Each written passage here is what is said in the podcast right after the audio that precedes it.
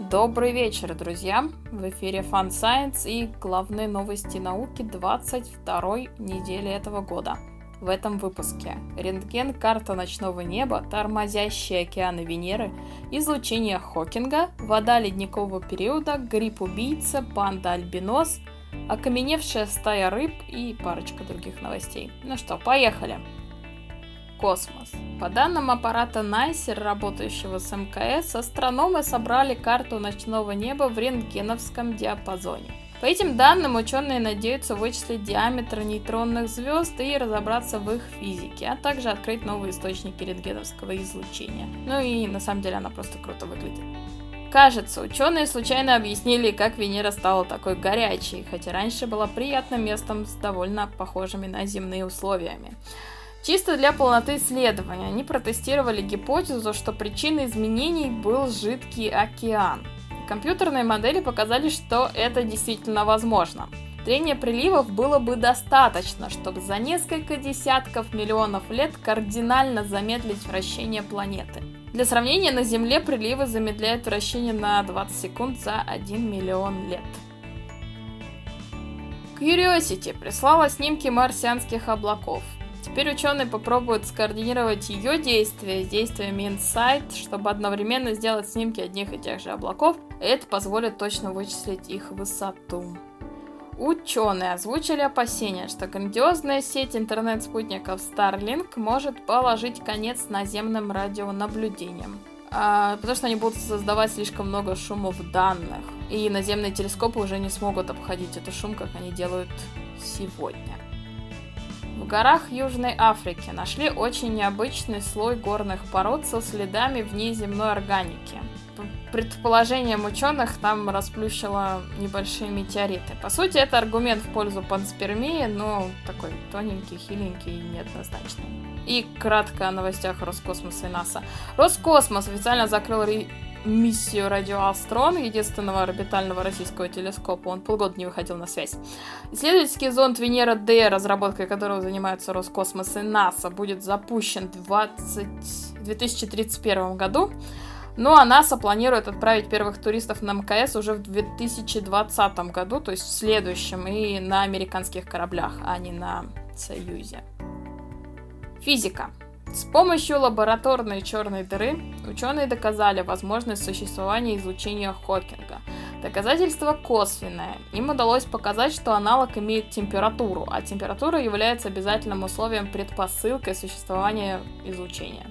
Измерить температуру настоящих черных дыр, ну, по сути, невозможно, потому что она слишком мала и заглушается фоновым реликтовым излучением.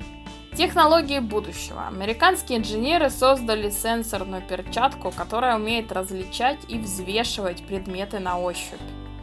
А четвероногий робот HiQ Real итальянской лаборатории динамических систем сдвинул с места трехтонный пассажирский самолет. Робот разрабатывается для оказания помощи людям, пострадавшим во время стихийных бедствий и техногенных катастроф, поэтому умение тягать тяжести для него ну, чуть ли не ключевая задача. Человек. Наши предки не искали легких путей. Ученые объединили воедино данные о географии и климате в Древней Евразии, а в частности в Северной и Центральной Азии. Они пришли к выводу, что условия в горах и пустынях были вполне обитаемыми. Более того, они в определенные периоды климатические были даже комфортнее, чем во всех остальных частях Азии. А значит, наши предки, расселяясь, когда они расселялись по миру, могли воспользоваться этими путями. Раньше эти территории, горы и пустыни, э, считались неприступными, поэтому ученые и не пробовали там искать следы древних поселений. Планета Земля. Ученые сумели выкачать из пористых пород под Индийским океаном, в нескольких километрах под дном морскую воду времен последнего пика ледникового периода. Это доказывает, что пористая порода способна хранить такую информацию, и раз могли найти под Индийским океаном, можно найти и под другими океанами.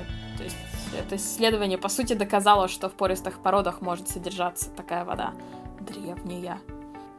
Ученые модифицировали гриб, который умеет убивать насекомых. Ему добавили гены, которые производят паучий яд – эффективно убивающий малярийных комаров. Для людей и других насекомых э, грипп не представляет опасности.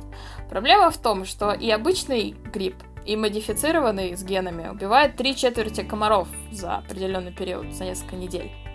А точнее, просто поколений комаров. А, но модифицированный делает это быстрее. Отсюда вопрос, стоит ли результат затраченных сил на генную модификацию этого гриба, и может есть просто другой способ усилить действие.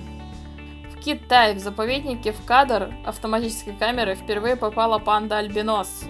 Выглядит странно, это дитё... Ну, все, что по кадру смогли сказать специалисты, что это детеныш, что выглядит она здоровой и активной. Ну, и они установили кучу новых камер, чтобы наде... надеяться снова ее поймать. Следующая новость, последняя новость на сегодня, на эту неделю, и самая моя любимая новость прошедшей недели. В Северной Америке нашли уникальную окаменелость, целую стаю рыб, несколько сотен, там, 250 что ли. Подобный коллективный снимок прошлого позволяет ученым понять не только то, как эти существа выглядели, что, собственно, можно понять и по обычным окаменелостям, но и то, как они вели себя с друг другом. Находка доказывает, что уже как минимум 50 миллионов лет назад рыбки собирались в косяки. Нет, это не настолько очевидно, насколько кажется.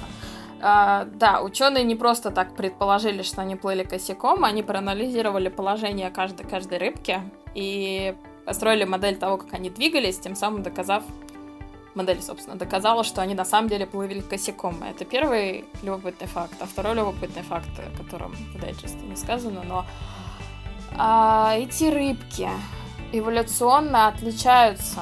То есть они, они разошлись уже по пути эволюции от тех рыб, которые подобным образом ведут себя сегодня. Вот. На этом все. Спасибо за внимание. Ну, до следующей недели.